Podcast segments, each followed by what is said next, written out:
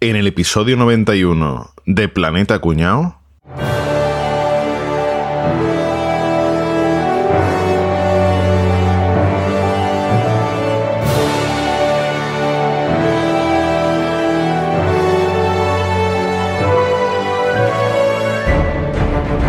Bueno, buenas tardes y bienvenidos a esta ceremonia donde vamos a decir eh, las películas nominadas este año a los premios Oscar.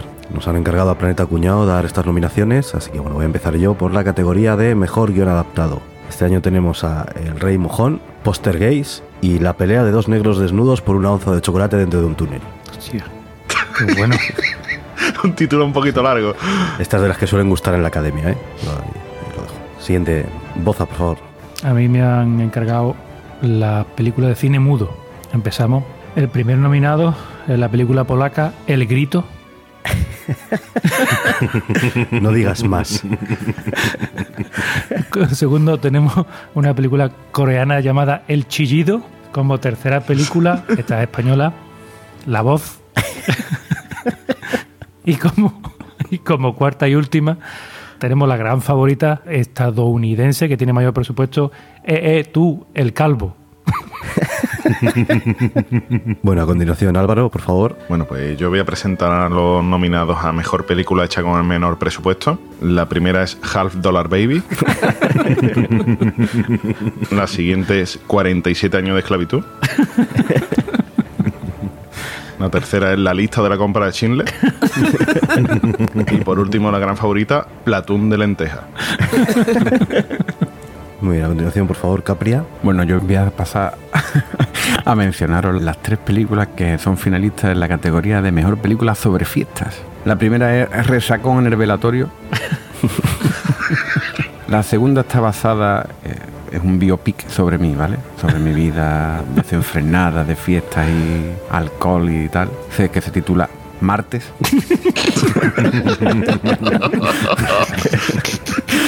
Y la última, la última es Desmadre al hombreteño. A ver quién gana.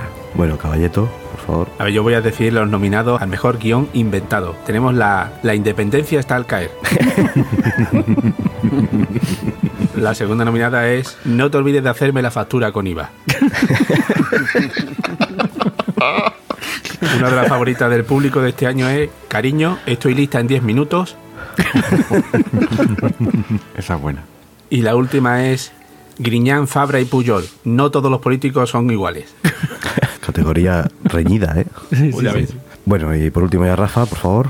Buenas tardes, Enrique. Vengo a comunicaros cuáles son las tres películas nominadas en la categoría Mejor Película sobre, sobre ropa interior. Sobre ropa interior. Qué bonita categoría. Esta es nueva este año, luego os hablaré un poco sobre eh, cómo funciona el tema de categorías en los Oscars, pero esta es nueva este año. ¿eh? Categoría de ropa interior, las tres películas nominadas son Misión Imposible, en primer lugar. Narra las desventuras de Harry, que tuvo que aprender a vivir sin mear por culpa de unos calzoncillos demasiado apretados. En segundo lugar, Tanga y Cash. es un thriller romántico cuya protagonista, Amanda, sobrevive vendiendo su ropa interior por internet a japoneses guarretes. ¿vale? Y en último lugar eh, tenemos a Pretty Woman, ¿vale? Que es la segunda, la segunda entrega. Pretty, pretty woman maravillosa. A Pretty, a Pretty Woman. Pretty Woman. Que habla sobre unas mallas, ¿no? No, es la segunda parte de, es la continuación de Misión Imposible, eh, en la que Lucy, una señora con sobrepeso, consigue escalar en la sociedad conservadora americana gracias a una faja muy, muy apretada. Muy bien. Pues nada, estas son las categorías, estos son los nominados y nos veremos ya en la ceremonia donde desvelaremos los ganadores. Hasta entonces, un saludo. Best Teatrillo Ever. Contacta ahora con Planeta Cuñao. Puedes encontrarnos en nuestra web, planetacunao.com, en Twitter, arroba Planeta Cunao. Además, si quieres colaborar con nosotros, compra en tu Amazon de siempre a través de nuestro enlace de afiliado, amazon.planetacunao.com.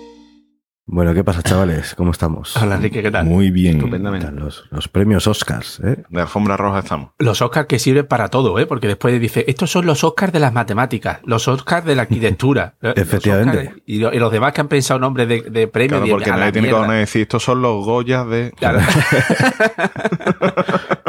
Es curioso los Oscars que se hacen una vez al año, ¿verdad? No como los Grammys que se hacen cada 15 días. O cada fin de semana, sí. Cada fin de semana hay unos Grammys de algún tipo Sí.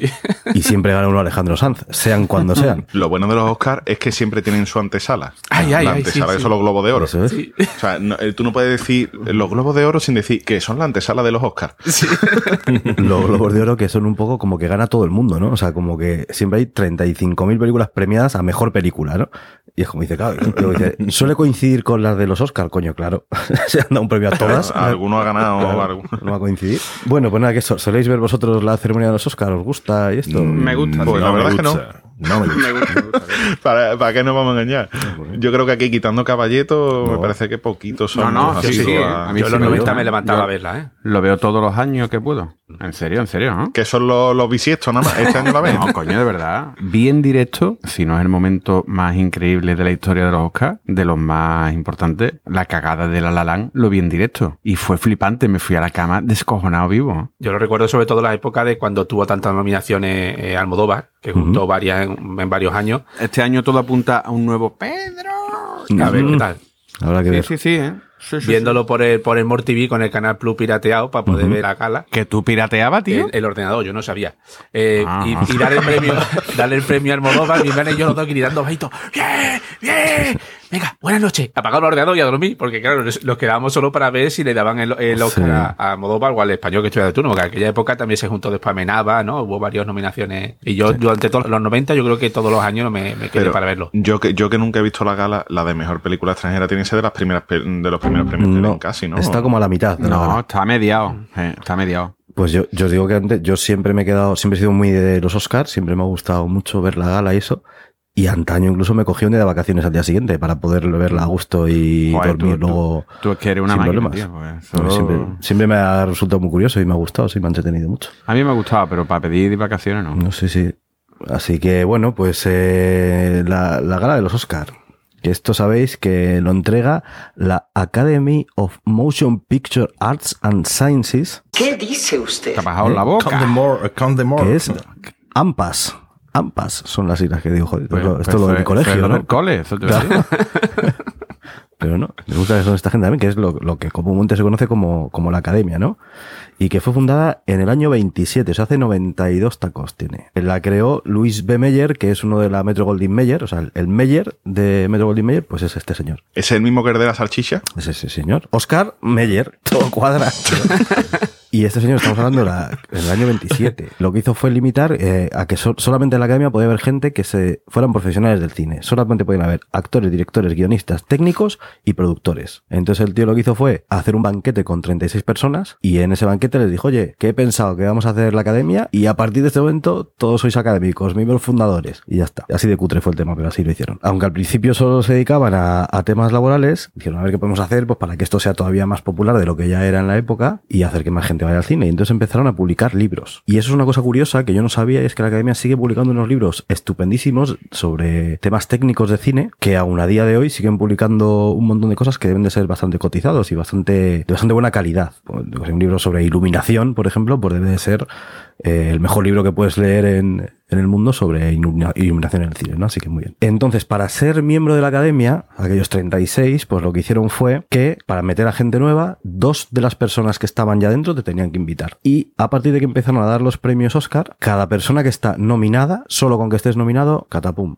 ya estás dentro de la academia. Anda. Así que ahora mismo, aunque no se sabe con seguridad porque no hay ningún listado oficial, debe tener como unos 6.000 miembros. Claro. Miembro arriba, miem- miembro abajo la academia, ¿vale? Después de creada esa academia, pues los premios, ¿no? A ver, ¿cuándo se les ocurrió dar los premios? Pues era una de las cosas que querían hacer para promocionar el cine, como ya os he dicho. En el 29 fueron los primeros premios. En el 29, justo ahí con toda la crisis de, de Wall Street ¿eh? y el crack este gordo que hubo ahí, pues premios. ¿Cómo se hizo la primera ceremonia? Pues mira, era una cena privada con 270 personas, nada más, que costaba 5 dólares entrar. Qué barato. ¿Vale? Y la ceremonia duró 15 minutos. 15 minutos duró la ceremonia. Salió ahí el Menda, leyó el listado de los que habían ganado, les dieron la estatuilla y para casa. Pero es que lo más curioso es que los ganadores se sabían tres meses antes. Poca emoción ahí. Claro, no había nada, sí, o sea, ya habían dado a la prensa el listado de, de los ganadores, cenaron y, y ya está. Más o menos siguieron con esta técnica hasta el año 41. Lo que pasa es que en vez de dar los ganadores tres meses antes, los daban la mañana de la ceremonia. Entonces los periodistas ya sabían quién había ganado. Ya les daban el listado de todos los ganadores. No había Twitter y no lo sabía nadie más, claro, era imposible que todo el mundo lo Claro. supiera. claro. Pero los que iban a la ceremonia ya sabían si habían ganado o no, porque los periodistas se lo chivaban. Pues no voy. Claro. No me lo han dado, pues no voy. Entonces, claro, ese es el tema, que se dieron cuenta que cada vez la ceremonia tenía menos sentido, porque la gente ya pasaba de ir. ¿Para qué voy a ir si no me lo han dado? El año 41 fue cuando se les ocurrió el tema de meter el nombrecito en un sobre lacrado y que solo lo sabía un notario, que era el que había contabilizado los votos y había dicho, este es. Y es cuando ya hicieron la ceremonia como la conocemos ahora, ya con la sorpresa, con el intríngulis y tal. Enrique, una cosa que siempre me ha despertado curiosidad, pero nunca tanta como para ponerme a buscarla por internet y nada. ¿Qué carajo representa la estatua y por qué es Oscar? Pues mira, te lo voy a decir ahora mismo. El trofeo es una estatuilla de metal de Britania. Ojo, metal de Britania es que suena súper guay. O sea, es- Guau, qué maravilla. No sé lo que es, pero vamos, Que han comprado los grandes almacenes de Britania, ¿no? debe ser. El caso es que esto se hizo, un tal Cedric Gibbons, que en ese momento era el presidente de la academia, hizo un boceto en un papel, más o menos, ay, pues a mí me gustaría que fuera así. Hizo el boceto de la estatuilla esta que conocemos, ¿vale? Y usaron de modelo a un director mexicano en la época que era muy famoso, que era Emilio el Indio Fernández. Parece un jugador del Atlético de Madrid.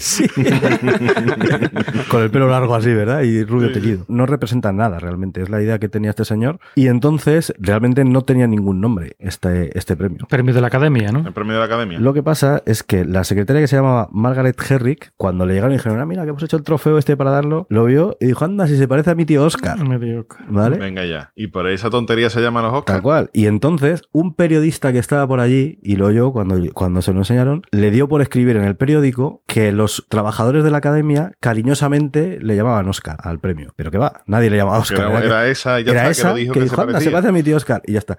Pero el nombre como que se fue quedando, se fue quedando, se fue quedando, Hizo gracia. y ya se ha quedado. Pero porque su tío Oscar está amarillito de la cirrosis, ¿no? Tenía hepatitis. Tenía hepatitis por el tío Oscar. Oye, Enrique, ¿tú sabes que la ceremonia se ha suspendido solo tres veces en toda la historia? Anda, no me digas. Sí, mira, se suspendió en 1938, que hubo unas inundaciones tremendas en Los Ángeles, y de hecho solamente no se suspendió, sino se atrasó una semana. En Sí. 1968 fue señal de respeto por el asesinato de Martin Luther King, y la más reciente fue en 1981, que se aplazó durante 24 horas porque fue aquel atentado que hubo contra Ronald Reagan, no sé si acordáis, que le intentaron pegar, bueno, creo que le llegaron a pegar dos tiros. Son las únicas tres veces que se ha suspendido la ceremonia. Pues tiene méritos del 29, ¿eh? Solo tres veces. ¿Cuándo dices tú que fue primera ceremonia tal como la conocemos hoy? ¿En qué año dijiste que fue? En el 41. Con los sobres cerrados y tal. En el 41. Sí. En el 41. Pues en el 53, la NBC, la cadena americana, la NBC, fue la primera que lo retransmitió. Hasta el día de hoy, solo la NBC y la ABC han retransmitido esa, esta ceremonia. La NBC estuvo hasta el año 60, que pasó a manos de la ABC. Luego pasó otra vez a manos de la NBC entre el 70 y el 76 y volvió a la ABC, que se supone que la tiene hasta este año, precisamente hasta 2020. Debe ser la última en la que tiene los derechos la ABC. Imagino que, bueno, lo habrán renovado ya. Las fechas. ¿Sabéis las fechas en las que se hacen los Oscars? Yo creo que, que la fecha es el segundo domingo de febrero, ¿puede ser? Pues no. Durante 60 años fue entre marzo y abril. Después, en el 2004, se adelantó a finales de febrero, principio de marzo, porque había tal bomba de publicidad sobre los premios que ya estaban hasta los cojones en la academia y dijeron, mira, esto es como las elecciones, ¿no? No podemos tener dos meses de pre-campaña. Pues entonces Ya. adelantaron los premios para que no, para no estar tanto tiempo con, con las campañas publicitarias. También se adelantó porque coincidía con el, la división del el, el baloncesto masculino de la NCCA, la del Con el March Madness. el, el universitario coincidía con, con las finales de baloncesto. Claro, el March Madness es el, el- las eliminatorias de, de baloncesto. eh, se celebran todas en marzo, además En marzo. con una Final Four en una sede en concreto y demás.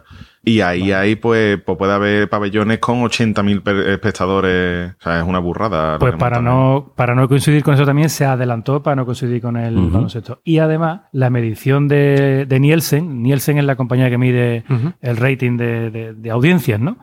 Pues bueno, cuando en Estados Unidos eh, los periodos de mediciones son a eh, finales de febrero, principios de marzo. Pues entonces a la ABC también le convenía que esa retransmisión, que tenía una brutal de audiencia, bueno, pues que entrara dentro de esas mediciones. Pues claro, mientras más audiencia tenían, más cobraban por publicidad. Entonces también se adelantó a esa fecha. Ah, pues. Otra curiosidad sobre la retransmisión es que la publicidad está restringida. O sea, cualquiera no se puede publicitar en la ceremonia de los Oscars. Solamente se pueden publicitar los patrocinadores. Como la Champions League y todo eso, ya estamos más acostumbrados, claro, o el Mundial y todo eso. claro. Exactamente. Solamente los que son patrocinadores de la academia se pueden publicitar en, en los Oscars, que por lo visto vale una pasta ¿eh? en la publicidad. O sea, Imagínate. Te puede costar 5 o 6 millones de euros un, un anuncio allí. Después, en cuanto a los horarios y los días de emisiones, eh, la ceremonia se celebraba los lunes. Ahora la tenemos los domingos, ¿no? Eh, de- La noche de los domingos. la noche de los domingos. Antes era la noche de los lunes. Durante muchos años la ceremonia tuvo lugar los lunes. Era a las 9 de, de la noche, ¿vale? 6 en la costa pacífica de Estados Unidos. En 1999 empezaron a emitir los domingos a las 8 y media, 5 y media en la hora del Pacífico. Las razones del cambio de horario fue porque, primero, más televidentes sintonizarían la ceremonia un domingo y los habitantes de Los Ángeles evitaban los atascos de tráfico y permitían que todos los de la costa este irse a la cama más temprano, ¿no? Porque si no acababan a las tantas de, a las tantas de la, de la noche. Y solo tardaron 70 años en darse 60 cuenta de eso. Sí, En darse cuenta de eso. sí. No, es gente avispada y tal. los- Ya sabes que los yankees siempre van por delante. Lo que pasa también es que la industria del cine se oponía a que fuera los domingos porque perdían taquilla. Los domingos es un día de cine Claro. y entonces si tú el domingo das los premios Oscar, la gente no va el domingo al cine. Entonces también perdían, Lógicamente. perdían taquilla. Y después los países asiáticos también se quejaban de que fueran los domingos. Porque allí los domingos hay cole, es un día laborable, no es un día festivo como, como aquí en Occidente o en, o en Norteamérica. ¿no? En 2019 no hubo presentador y durante los 30 años anteriores siempre ha habido presentador. No hubo presentador porque estaban hasta los cojones de los presentadores que lo hacían muy largo, lo hacían muy aburrido y era un... Te lo está inventando, cabrón. Totalmente, Eso no es por eso. totalmente. Echaron al que iba A Kevin Hart, ¿no? Kevin No Hart. acuerdo quién era, era uno lo echaron y entonces. Sí, sí, dijeron, sí, sí, sí, porque le pillaron tuit homófobo. pues, sí. Exacto, le pillaron unos tweets y demás y, y además se lo pillaron una semana antes de Sí, la gala. no daba sé tiempo a, Sí, sí, a sí. encontrar. Y no pone otro. Ya. dijeron al mamaero Kevin Hart. Pues fue un auténtico acierto porque la audiencia subió un 6%. Pues yo tengo que decir aquí ahora mismo, quiero romper una lanza por Billy Crystal, tío. Billy Crystal ha sido el mejor presentador de los Oscars. Vamos, con, vamos, por favor. con mucha diferencia. Hombre, podías haber roto en vez de una lanza una copa o algo así. Un cristal. ¿sabes? Billy Crystal. No, mejor dicho, brindo por Billy. Billy, va por ti, amigo. Y está bebiendo de verdad, ¿eh? O sea, para- que no que- penséis que- que, es mentira. No voy a brindar Se de, no voy a de mentira, ¿no? La audiencia subió un 6%, o sea, porque en el año 2018 había bajado por primera vez de 30 millones de videntes, ¿no? De, De videntes. de videntes. Sí, de telespectadores, ¿no? la grúa Lola? No eres persona, eres una basura. Vía loca allí. Y el año pasado volvió a acercarse a los 30 millones de televidentes. ¿Sabes cuánto ingresa en publicidad, Enrique? Lo último ya que te digo. ¿Cuánto? Ni idea. 149 millones de dólares en esta última 2019. Agárrate. Qué barbaridad. A ver. Qué barbaridad. Para dar un premio hecho de, como ha dicho, de metal de Bretaña, ¿no? De, De metal de Britannia. de metal de Britania, ¿no? Una locura, ¿eh? ¿Y cómo eligen a los ganadores? ¿Cómo funciona esto? Porque A, a cómo está el kilo de premio, ¿no? eso es. Hombre, lo, lo primero es que hay, tú tienes que cumplir una serie de requisitos para poder ser nominado. A ver. Haber hecho una película, ¿eh? Lo primero, haber hecho una película. El primer principal es haber hecho una película, ¿vale? Que además tiene que haber sido estrenada entre el 1 de enero y el mes de diciembre del año anterior a la gala. Vamos, que si, si hacemos la película nosotros ahora, ya vamos para el 21, ¿no? Exacto, para los Oscars 2021. Vale. De hecho, normalmente las películas que se prevé que puedan ser premiadas, lo que hacen es que retrasan muchísimo el estreno, suelen ser estrenadas en noviembre, diciembre, para tener hype justo antes de, Claro. de la gala. Y además tiene que haber estado al menos durante una semana en algún cine de Los Ángeles estrenada. De Los Ángeles. En las de habla no inglesa, en algún cine de su país. Esa no tienen por qué haber sido estrenada en Los Ángeles. En general, tienen que haber sido estrenadas al menos durante una semana en Los Ángeles. Vale. Eso que acabas de decir, Álvaro, en las que se presentan, las películas se presentan o te eligen. Tú te presentas, Ajá. tú mandas tu solicitud, Claro. digamos, para que te tengan en cuenta para cualquiera de los premios y ya después la academia es la que va, va Bueno, pasando la, su la proceso. Academia Española, por ejemplo, la Academia Española es la que elige a las películas españolas que presenta a Claro. los Oscars. Solo puede haber una película de cada país presentada como película de habla no inglesa, por ejemplo. Después, a nivel técnico, tiene que cum- que cumplir un montón de requisitos. El primero es que tiene que tener al menos 40 minutos de duración. Es que ya menos es un cortometraje, claro. básicamente.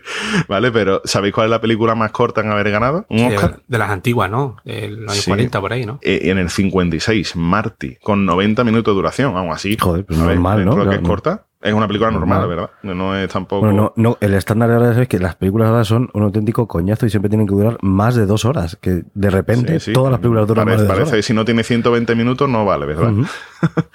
Después debe estar filmada en 35 o 70 milímetros a 24 o 48 frames por segundo y con una resolución mínima de 2048 por 1080 píxeles. En screener no puede estar.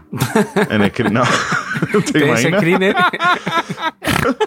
Oye, que muchos muchos de los screeners que se ven de las películas estas son las copias que los académicos Reciben para. mm, reciben. O sea, que ahí donde está el mayor pirateo del mundo está ahí. ¿eh? Eso- todo eso que hemos visto nosotros por emule eran muchos de pirateado de ahí. Sí, sí. Hay otra serie de requisitos técnicos aquí que esto, esto que voy a decir seguramente nada más que lo entienda Boza y a lo mejor ni él. Bueno, yo creo que ni él. Yo, yo seguro que ¿Vale? sí. Que, que de- las películas deben estar acopladas al formato ST428-1 2.2006 de Cinema Distribution Master, DCDM. En cinta TDK. Ferro con- Con el, con el latiguito que se quitaba. Con el, ¿no? con el plástico puesto. Con el plastiquito. Por lo visto ese es el estándar en distribución cinematográfica, ¿vale? Es decir, Ajá. todo lo que no esté en ese formato no, no se distribuye. O sea, si lo pasas en MKV, no, no vale. No. En AVI, en AVI. Yo veo un montón Y así. se utilizan imágenes comprimidas en formato JPG 2000 ISO IEC 15444-1. Yo digo exactamente lo que es. O sea, que si tú no tienes eso, no te puede presentar los Pues cumplíamos todos los requisitos menos ese, justo. Y las películas extranjeras deben estar subtituladas al inglés y lo que comentaba antes, es la representación única del país. Cuando son, por ejemplo, coproducciones, la propia película o la, o la academia del país de origen que está un poquito más avispada es la que la presenta. Imagínate la típica coproducción hispano-mexicana que dice tú, hostia, ¿y ahora por quién me presento? ¿Por España o por México? Pues normalmente la academia que está un poquito más avispada es la que presenta para llevarse un poco los galardones, ¿no? Eh, la película esta del año pasado, ¿cuál era? Roma. Roma. Roma, que era un puto coñazo. ¿Qué dices, tío? Estoy de acuerdo, Álvaro. Joder, era malísima. Estoy de acuerdo. Para dormir era cojonuda, ¿eh? Que yo tres veces intenté verla y las tres veces me quedé croqueta. vamos. Sí, yo también. Pues eso tuvo que estar mínimo una semana en el cine antes de estar en cualquier otro formato.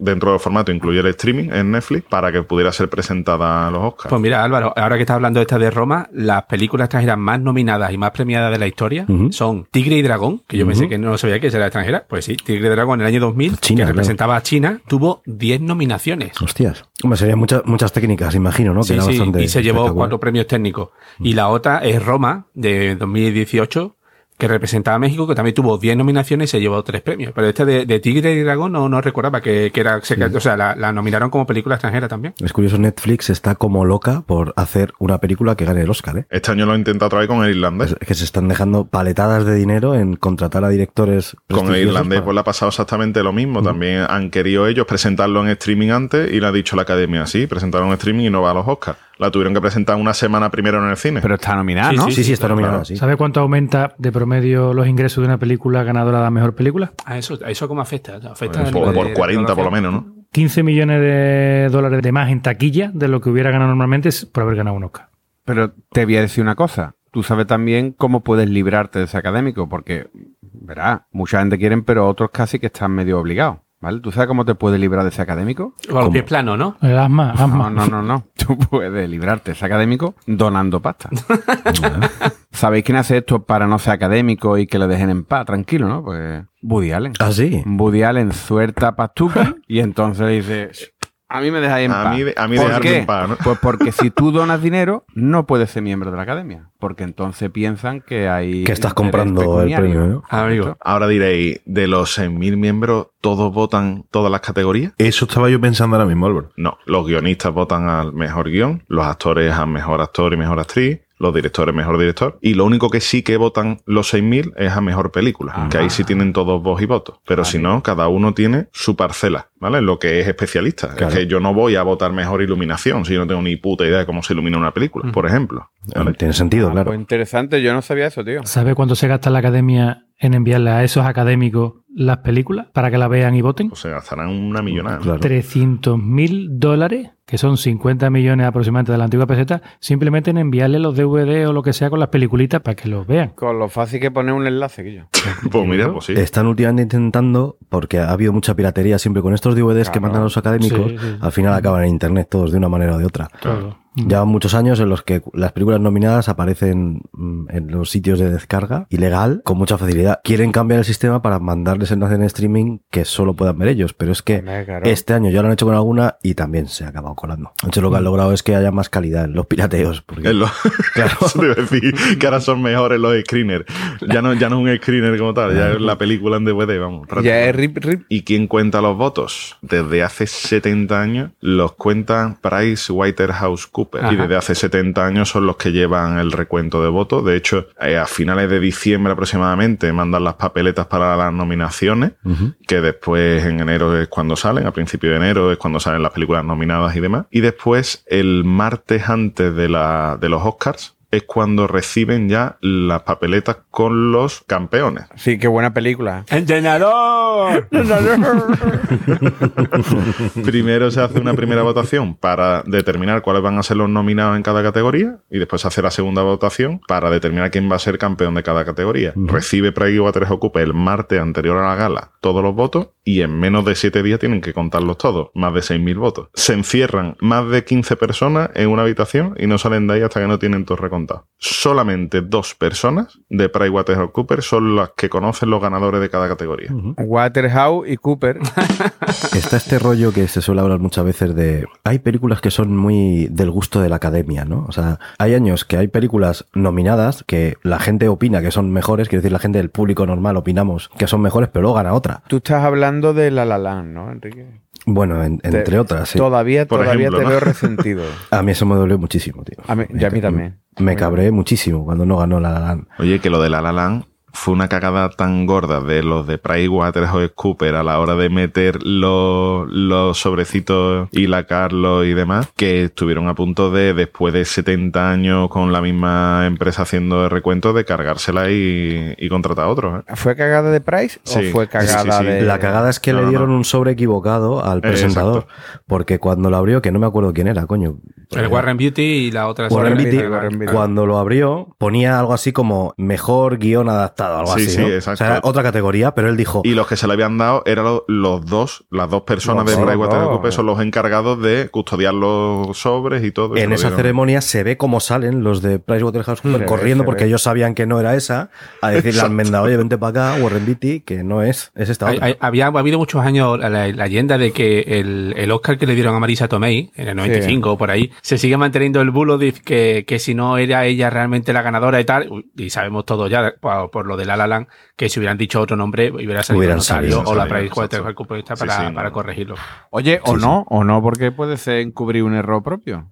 No, porque en es este, vamos, la cagada de esto de La La Land fue tan gorda y, y es que se- en el vídeo se ve a ellos mismos que salieron al escenario diciendo, no, no, que no es, o sea, y- si ves el vídeo, eh, dice que era ganado La La Land. Salieron los productores y cuando estaban dando los agradecimientos de fondo, se vio que salieron nosotros como rayos a enganchar al Beatty y dijeron que no, que es que este, que nos hemos equivocado, que no es que no sé qué.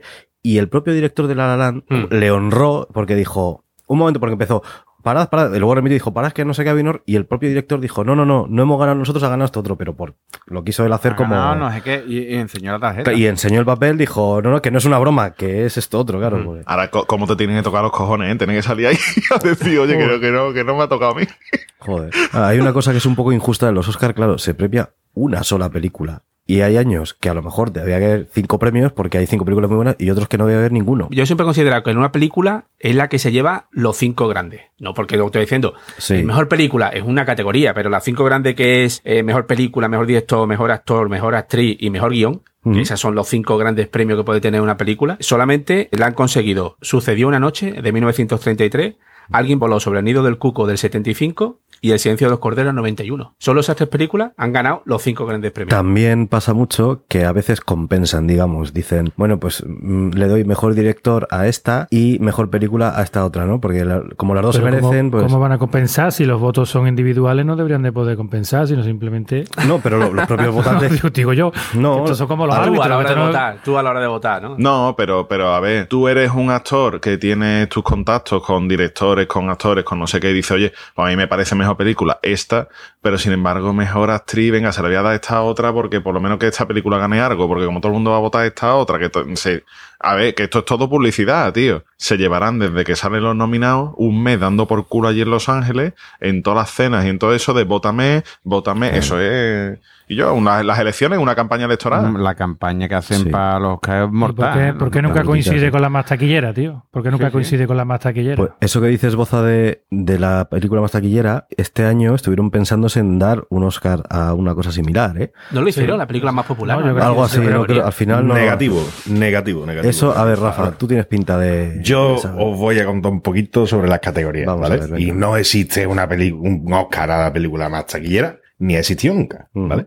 Porque además de, de las categorías que conocemos hoy en día, eh, no penséis que siempre han sido las mismas, ni que las que están ahora han estado siempre. Son muchas categorías, son unas cuantas y no nos vamos No a, no nos vamos a aburrir. Vale, vamos a hacer un concurso, a ver quién, cómo estáis de información, a ver cómo, cómo controlamos el tema. Sabemos, obviamente, que desde que los Oscars son Oscars y desde que existe la gala, se premia al mejor actor de una película. Sí, ¿no? señor. Hoy en día, que vivimos con el rollo este de la visibilidad de la mujer y demás, pues también tiene que existir el Oscar Cabrón. a, a la mejor actriz.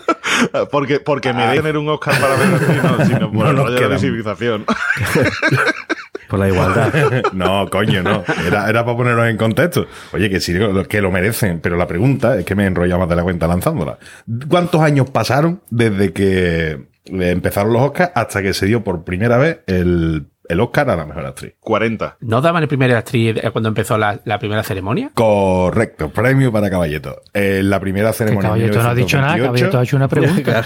No, no, no, no. Es que la ha, ha afirmado con una pregunta. Pero Ah, sí, el premio en los Oscars se le da al mejor actor y a la mejor actriz desde el minuto uno. Que no, si no, no tiene sentido, ¿no? Si vaya, vaya mierda al sindicato, coño. Se entre ellos, joder. De hecho, la- desde la primera gala se dan, obviamente, el premio al Oscar a la mejor película, al mejor guion adaptado, eh, a la mejor fotografía, al mejor diseño de producción, mejor director, mejor actriz y mejor actor. Y mejor guion original, ¿no? No, ¿No? las categorías de 1928 de la primera gala no, no había nada de eso. Oye, Rafa, pero lo que estás diciendo tú has insinuado de- del machismo. En los Oscars sí que hay un cierto machismo. De hecho, solamente ha habido cinco mujeres nominadas a mejor director. Bueno, machismo o que no hay directoras buenas. Y solamente ha habido una premiada que fue la Catherine Bigelow, esta que hizo la de En Tierra Hostil, que es la ex mujer de James Cameron. Es la única mujer que ha ganado el premio al mejor director. Espera, pues, oye, pues su coño, ¿no? Eh, Eres tan buena que has ganado un premio. oye, Y si no hay premio mujer, a lo mejor que hay pocas directoras en Es condiciones. que o no, pocas directoras ya no en general. condiciones, es que en, número, ¿cuántos directores hay por cada directora? Exactamente. Pues el 49% de los miembros de la academia son mujeres, el 64% hombres y el 38% ne- son negros, vamos, de color. Esa, esa estadística es de caballete. Yo creo que ahí sale 384%. ¿En qué año creéis que se estrena la categoría de mejor sonido en los Oscars? Pues será del, del 35. Casi, prácticamente desde el inicio de la gala. Dos años después, la tercera gala, en 1930, ya existía la categoría de, de mejor sonido. Mejor premio de sonido mono y después mejor premio de sonido estéreo, ¿no? Eh, Mejor cortometraje animado. ¿Creéis que eso es antiguo o que es reciente o que es Eso en la, gala- en la primera gala. Claro. Ya. No, casi, en la cuarta. Nos tenemos que ir a 1931, cuando No me, los ha de- Oscars no me contestar, tío. Yo iba a decir la cuarta. Es que es muy Pero es que rápido, tú tío. estabas ahí, tú no valías. ¿Te acuerdas? yo la cuarta, la cuarta. A una vez que está boza que no está dormido, coño, déjale contestar. Que no está dormido. tío. Estoy aquí despierto. ¿En qué año creéis? En el 47. Pues agárrame de vez. No, no, pero- ¿En qué año creéis que se estrena la categoría de eh, efectos especiales? Mejores efectos visuales, perdón. Me- Mejores efectos visuales. ¿En, En qué el año creéis que se, 61. que se estrena esa categoría? 61. 38. Año 1939. Qué Ahí ya teníamos la... Así como curiosidad, mejor diseño de vestuario, eh, mejor documental largo, mejor documental corto, eh, mejor película de habla no inglesa, que es bastante interesante, eh, son a partir del año 40. Bueno, ese es bastante interesante para nosotros porque es el único que alguna película Hombre, para española nosotros puede y, ganar, ¿no? y para todos los que somos amantes del cine iraní. Bueno, bueno, no, que, que a la, a una película Interesante. española puedes nominar a lo que sea también, ya hemos visto antes. Claro. Pero oye, y puedes- sabéis que hay países favoritos, ¿eh? En eso que has dicho de los premios de lengua extranjera, el país que más gusta en Hollywood, evidentemente, es Italia. Italia, ¿no? Ha tenido 32 nominaciones y 14 premios. Evidentemente porque... ¿Por qué? Por la cantidad de, de miembros que hay italoamericanos. ¿no? Y la mafia, la mafia, seguro que la mafia no tiene algo que ver también, Es el ¿eh? episodio anterior, ¿eh? Sí. Vamos, a- vamos empezar un poquito a aislar, pero la mafia No estoy, no no tiene estoy algo que ver. insinuando, no estoy insinuando que, la- que los estudios americanos sean todos de la mafia, ¿no? Ni se te ha notado. ni se te ha notado.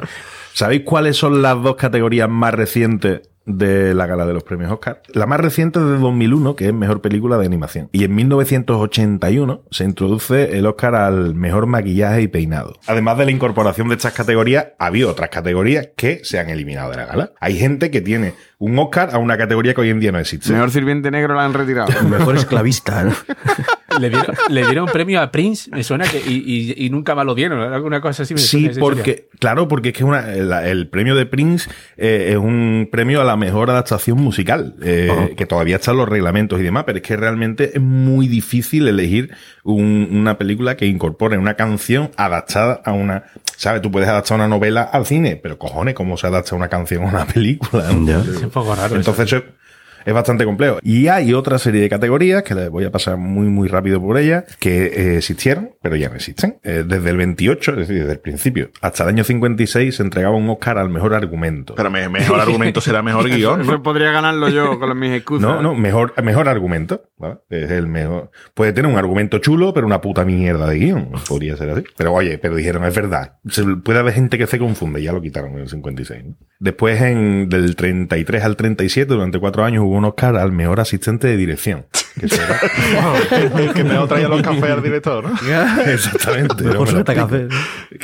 No me lo explico. Después, en la primera gala, había una categoría que de ahí no pasó, que era mejor calidad artística de producción. Para mí eso era el Oscar, eh, a la mejor película. Pero bueno, no sé cómo. Yo creo que esta gente no sabían cómo hacerlo, pero querían dar varios premios para quedar bien con todo el mundo. Mejor coreografía, obviamente estaríamos hablando de una época en la que el musical y eh, estaban en boga, hoy en día no tendría tanto sentido. Eh, Estaban en boga se dan- y estaban en Bogart también, que no es algo- en boga. en boga. Se dan del 35 al el 37. En el 38 ya no había Oscar a la mejor coreografía. Desde el 36 al 37 también, eh, mejor cortometraje a color. Claro, estamos hablando de que en aquel momento es una revolución. ¿no? Que había uno a color y otro blanco y negro. Es que manda cojones. Y después hay otra serie de premios especiales, como el que comentaba Caballeto, que era un premio a la mejor adaptación musical.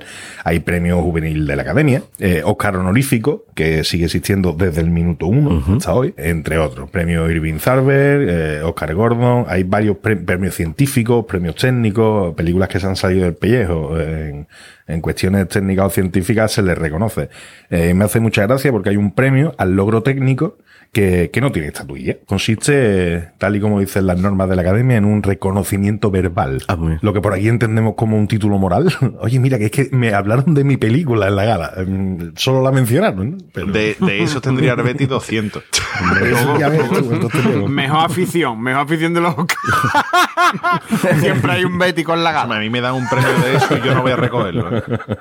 No, pero fíjate, poner en tu currículum, un- yo hice una película y la mencionaron en una gala de los Oscars. Y hicieron un chiste con ella. Te dan un diploma, como las Olimpiadas. Que va, que ni eso, es que ni diploma, tío. Es que simplemente reconocimiento verbal. Y una categoría también, me imagino que, que eso no la he reconocido nunca, que es título póstumo. ¿eh? Porque esto es a título póstumo, que yo pensaba que era una cosa un poco rara, ¿eh? eso de que te diera una nominación a título póstumo, que podría ser una categoría, pero ha habido 70 nominaciones a título póstumo. O sea, no parece, está que mal, le- ¿eh? parece que les pone eso de que la- si la ha diñado el, el protagonista, ¿no? Allá que le doy.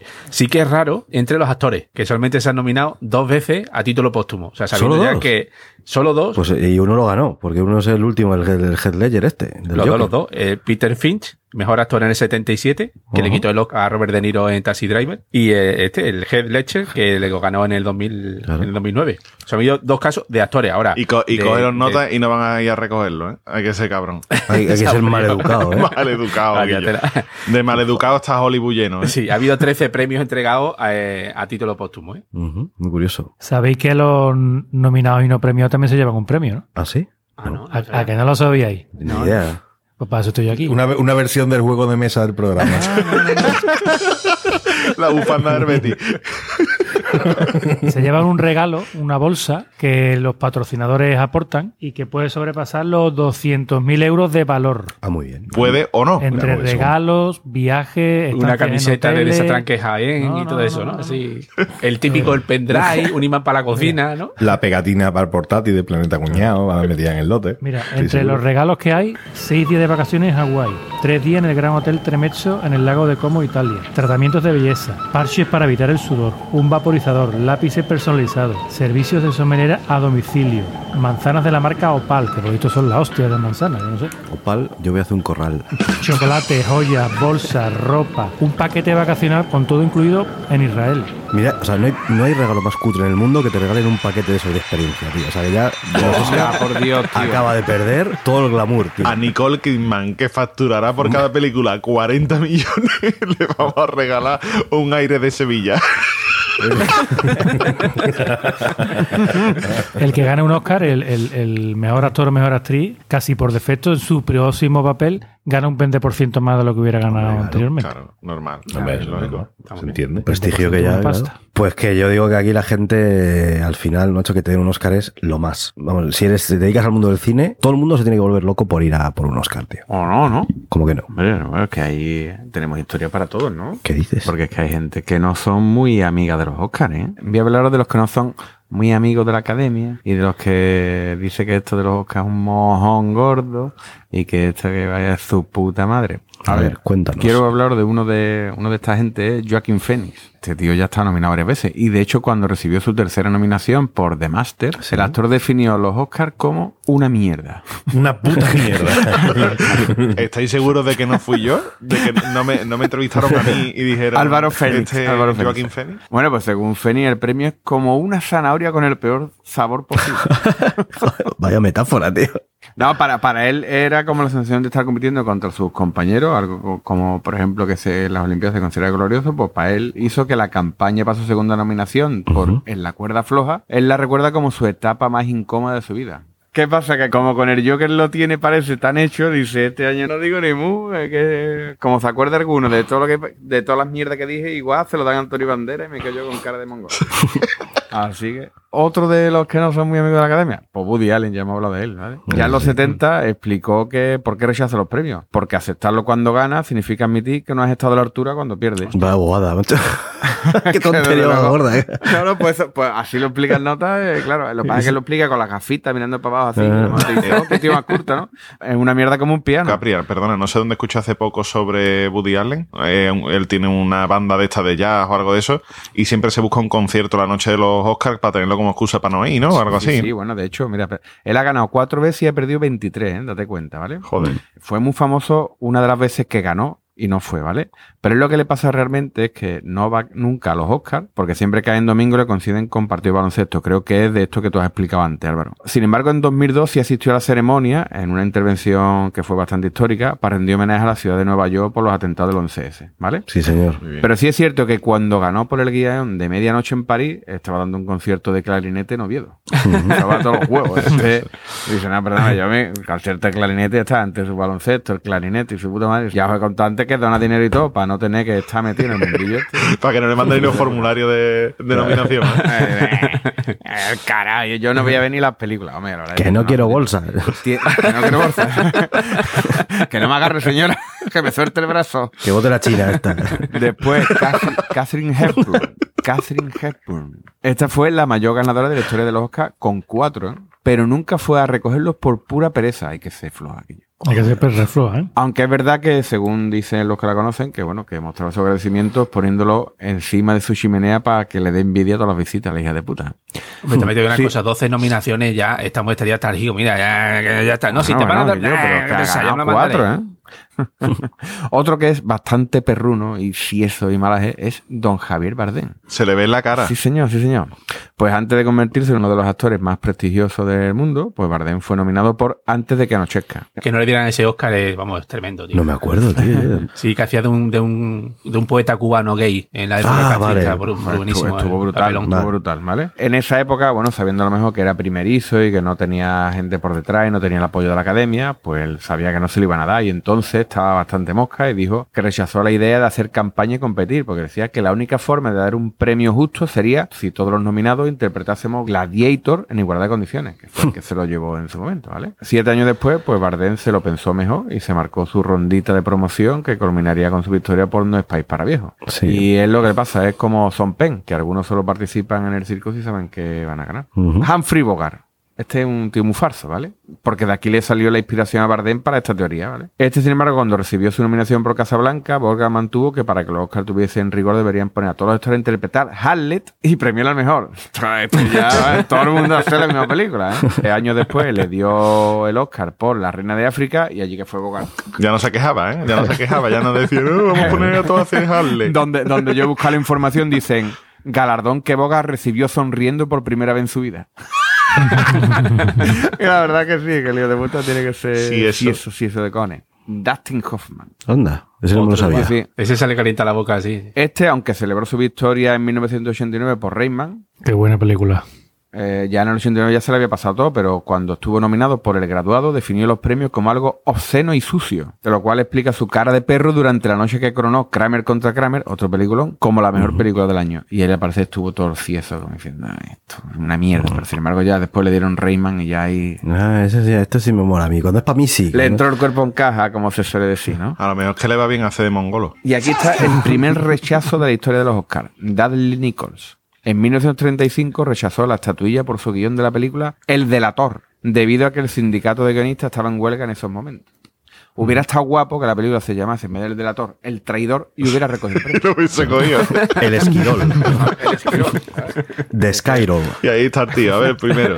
Después este uno mosqueado, es Bill Murray, que siempre tiene que haber todo, ¿no? También tiene mala folla Mil Rey. Ese parece de Granada, Hombre, de hombre, puta. Este se mosqueó un huevo cuando perdió el Oscar por Lost in Translation contra Son Penn, ¿vale? Días después el actor confirmó su decepción, aunque quedó bastante claro en la gala, ¿no? Dice, claro que estaba cabreado, no apruebo la ceremonia de premios y aún así me dejé convencer para asistir y perder. Estaba cabreado conmigo mismo. ¿Pu- ¿Puedo decir que los Interlation lo único bueno que tiene es Scarlett Johansson? o- Por Ah, tío, supuesto. Me parece un peliculón, tío. No Me parece un, mucho. un mierdo de película No he terminado de verla las 3 o 4 veces que la he intentado, ¿vale? como Roma. A mí me gusta Dice, mucho, tío. Sin embargo, sin embargo, Bill Murray dice, aún así aguantó hasta el final de la noche, no como Eddie Murphy, favorito por Dringles, que abandonó el recinto en cuanto Alan Arkin le quitó el Oscar. Tía, los huevos de Eddie Murphy, dice que no me voy a chuparla. Después está nuestro amigo George Scott, que rechazó también abiertamente el Oscar en el 71 por Patton. Scott definió la gala como un desfile de carne de dos horas, ofensivo, corrupto y barbárico. Por eso me gusta a mí. Hostia. Tras quedarse bien a gusto, el actor prefirió ver un partido de hockey en lugar de disfrutar de una adorable Goldie Hawn. A mí me, siempre me ha puesto Goldie. Te la ha puesto Goldie. ¿Cuál me ha puesto Goldie? Bastante Goldie. ¿eh? Cuando Goldie abrió el sobre y exclamó avergonzada, ¡Oh my God! ¿Eh? Todos los asistentes se rieron sabiendo qué nombre ponía en la papeleta, porque este hijo de puta no estaba. Dice Goldie, ¡oh, qué, qué, maravilla! Y el mejor de todo, nuestro amigo Marlon Brando, qué mamona eres. Aunque este actor recogió su Oscar por La Ley del Silencio en el 55, rechazó su galardón 18 años después por El Padrino, peliculonazo que hila muy bien con nuestro episodio anterior. En una de las anécdotas más emblemáticas de los Oscars, Brando envió a una india apache a rechazar el premio en su lugar. Sachin Littlefeather subió al escenario en son de paz y dijo, gracias, pero no, gracias, explicando que el actor lamentaba no poder aceptar el premio porque la comunidad del cine ha sido responsable de la degradación de los indios, ridiculizando su carácter a describirlo como salvaje, hostil y maligno. Tócate los huevos, Marlon, pero lo mejor no es eso. Lo mejor es que esta Sachin no era india. Era una actriz mexicana llamada María Cruz Bravo. María, no, Ma- María Cruz. Y ya cuando terminó diciendo lo de no mamen, güey, ya ahí pegó toda la duda, ¿no? Pinche cabrones. que No, dijo, "Me- metan a la Inés, metan a la Inés. Te queda uno, uno famoso, Capria, uno que también que rechazó el premio, Roman Polanski. Pero claro, ese no fue porque sabía que como pisara suelo americano le trincaban por, por aquel juicio que tiene pendiente de abuso de menores. De abuso de menores. sí. Ah, Pero ese- amigo. él recibió el, el mejor director en el 2002 por el pianista. Y, Hostia, y hubiera estado guapo que enviara un niño chico. a la India. A Macaulay Culkin. que enviar a Macaulay Culkin. ¿Y vosotros creéis que los Oscar valen para algo? O sea, ¿vosotros les hacéis mucho caso a si, si una película gana el Oscar, os parece que... Yo sí, yo sí, yo sí. Intento verla. Yo sí creo que hay muchísima gente que ve películas solo porque, ah, es que la tengo que ver porque es que están ganando el Oscar al mejor director o al mejor actor o para toda la mierda que te ves durante todo el año, por lo menos vas a ver cinco o seis películas que se supone que la han ganado por, Claro, por algo bueno. ¿no? Re- ¿Recordáis lo que yo he dicho? cu- ¿Cuánto ingresa la academia por publicidad? En... Sí, 140 y tantos. ¿no? 149. ¿Sabéis cuál es el costo total de la ceremonia? No. 44 millones de dólares. Joder, es que es mucha pasta. Restad la diferencia y veréis por qué se va a seguir celebrando siempre. Sí, sí, ¿Sabéis bueno. cuánto gana la ciudad de Los Ángeles por la celebración de los Oscars allí? 130 millones de Hombre, es dólares. que todo lo que conlleva Claro. a nivel de, de Tú suma, hoteles y... suma, suma, suma, suma. Esto es un win-win. Aquí gana todo el mundo.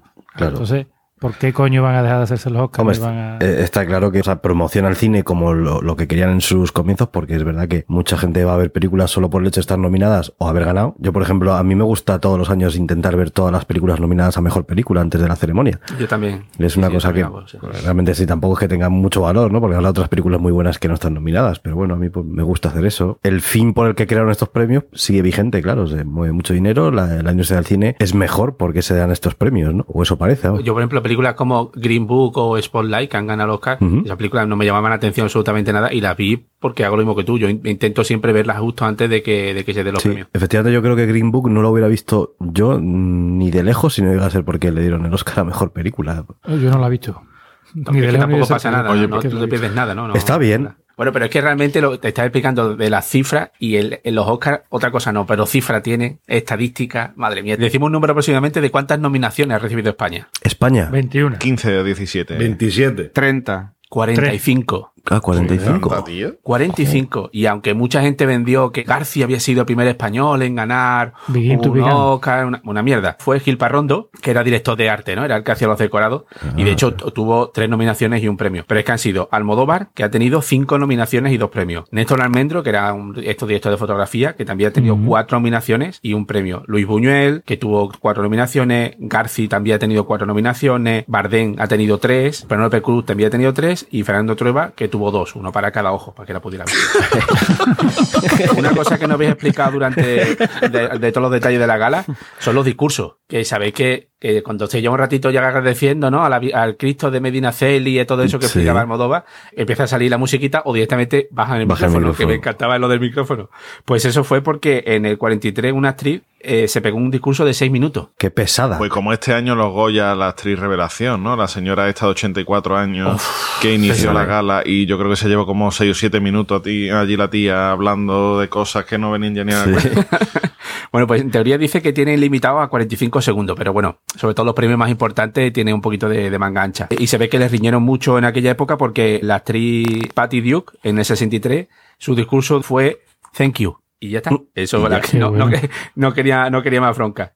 La persona que más premios tiene, lo explicamos ya en el episodio de Expediente Disney, Walt Disney tiene 22 Oscars y 59 nominaciones. Es una barbaridad. Hay un personaje que me gusta mucho que es Eddie Head, que tuvo 35 nominaciones y 8 premios, y por el nombre a lo mejor ni os suena. No. Pero si os describo que es así morena, bajita, con gafas redondas, el pelo así tipo Cleopatra, seguro que os suena de una de la película de Los increíbles. Los Increíbles, eh, que hay el personaje de Edna Moda, pues Ajá. está basado en ella, eh, porque era la de ¿De vestuario o qué? vestuario, sí, sí. Ah, qué Eh, guapo, tío. Tuvo 35 nominaciones, aunque la persona que más nominaciones ha tenido nunca es el maestro John Williams. John Williams. 52 nominaciones. Hay películas que ganaron todo a lo que estaban nominados. Por ejemplo, El Señor de los Anillos se llevó 11 premios de 11 nominaciones. Claro. Y después también están las películas que lo perdieron todo. Esas son mis Eso sí, favoritas. Ese sí que mola. Vale, por ejemplo, Guns of New York, tío. Peliculón que recordamos todo. 10 Cierto. nominaciones. 10 mojones como 10 soles se comió, ¿no? Sí. O una que me dolió especialmente, el color púrpura, tío. 11 nominaciones y cero premios. Tío, es que son, son canalladas. Hay una cosa mm, curiosa que, por ejemplo, películas que tuvieron muchas nominaciones, pero no mejor película. Que, a ver cómo te, te explica eso. Por ejemplo, Batman, El Caballero Oscuro. Película. Ocho nominaciones, pero no le dieron las de mejor película. Curioso, ¿no? Hay gente que ha conseguido ganar un Oscar y un Nobel. Eso ya son superadores. ¿eh? Coping. Por ejemplo, Bob Dylan. Bob Dylan Amigo. ganó el Nobel en el, en el 2016 y la mejor canción original en el 2000 por Jóvenes Joder, y seguramente no- no merecería ni uno ni otro. mi querendón, Pepe Café de los Oscars, que es Peter O'Toole. Este hombre ha tenido ocho nominaciones a Mejor Actor y- Joder. y, justo la recibe el premio honorífico en el 2002, el único año que no me ha, pre- que no me ha hecho ninguna película. ¿sabes? el pobre, el pupa que está hecho. Pero no, no se lo dieron después de muerto, por lo menos, ¿no? Bueno, es que ese fue justo Víctor Young, que este, este es el compositor que tuvo 21 nominaciones. 21 nominaciones y le dieron justo el año en que se murió título póstumo, tío. Joder, macho. O sea, ahí estaban vacilando. Es tío. una que 6.000 tíos se pongan de acuerdo para putear de esa manera. No habéis contado un dato bastante cuñado, ¿eh? A ver. ¿Alguna vez ha dado un Oscar a alguien que se llame Oscar? Ojo.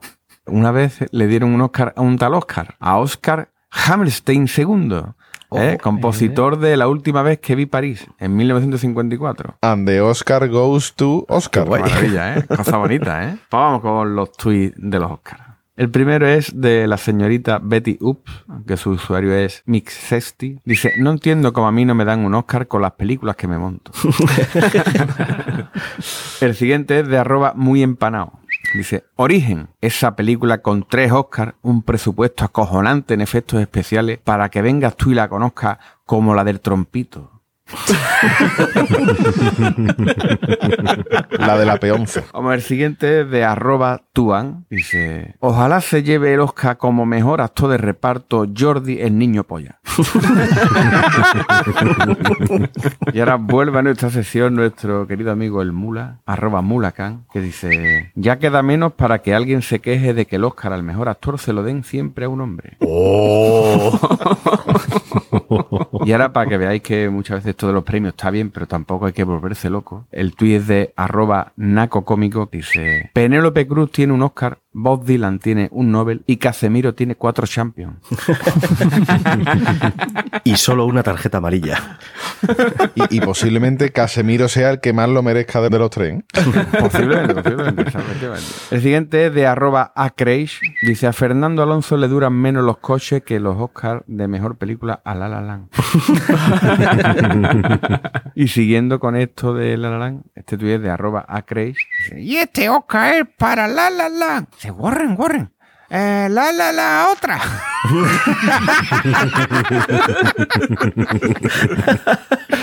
El siguiente tuit es de arroba leito-82. Estás más gordita, ¿no? Se estoy engordando para un papel. ¿Y de qué haces? "Eh, de tu puta madre. y terminamos con la última de Naco Cómico, arroba Naco Cómico. Esto, ¿os ¿Recordáis aqu- aquel año, hace 3-4 años, que Sonia Monroy estaba en los Oscars? Sí. Metía Sí, con la la bandera, de. España aquella, cosa más bonita. Dice, Sonia Monroy está en una edad que lo mismo se cuela en los Oscars que te enseña el coño en el parque por 5 euros. Hostia, qué bruto. Yo llevo siempre suerte, por si acaso. y hasta aquí los tweets de los Oscars. Muy bien. Los tweets. tweets de premiables, ¿eh? O sea, muy bien. Bueno, señores, pues vamos a ir despidiéndonos ya, que hay muchas ceremonias que ver. La gala se ha hecho larga como siempre, ¿eh? Yo creo que la gala de los Oscars siempre tiene un ritmo que se hace larga porque es larga. Y ya está, ¿no? Bueno, pues venga, Álvaro. Bueno, pues yo quiero dar las gracias al Cristo de Medina Celi, a la Virgen de Consolación, Madre de la Iglesia, al Gran Poder. Muy bien. Rafa. Nada, agradeceros mucho el premio, pero que sepáis que para filme eh, nominado, el que tengo aquí colgado. Rafa. Thanks. Capria. Yo espero que este año por fin le den el Oscar como mejor actor a, a Neymar. que se lo está mereciendo ya. Y Caballeto. Pues yo me despido con una frase de Jane Darwell que dice: Los premios son siempre una buena noticia, pero preferiría tener trabajo. Ay, ay, ay, ahí la ha dado. Ahí la ha dado. No, toma ya. Bueno, pues nada, recordad nuestro Twitter, Planeta Cunao, nuestra web, planetacunao.com, nuestro grupo de Telegram, telegram.planetacunao.com. Estamos ahí en familia y entrando, que ahí se habla de todo. Y nada, si nos queréis echar una mano económicamente, dos opciones, dos, tienda.planetacunao.com, ahí tenéis diseños exclusivísimos de camisetas. Algunas pasas son, por ejemplo, pues como para ir a una ceremonia de entrega de premios, te compras una camiseta de estas y quedas estupendamente. Si vas a una ceremonia de esta, por favor, contacta con nosotros que que te, Te regalamos la camiseta si hace falta. Hombre, por favor. Y luego, pues, amazon.planetacunao.com. Si compras en Amazon habitualmente, pues me sientas por ahí, va a ser el Amazon de siempre, a ti no te van a cobrar más ni nada, pero de lo que compres, pues eh, a veces alguna, alguna propineja nos cae. Así que nada, lo dicho, hasta la próxima. Adiós. Hasta luego. Luego.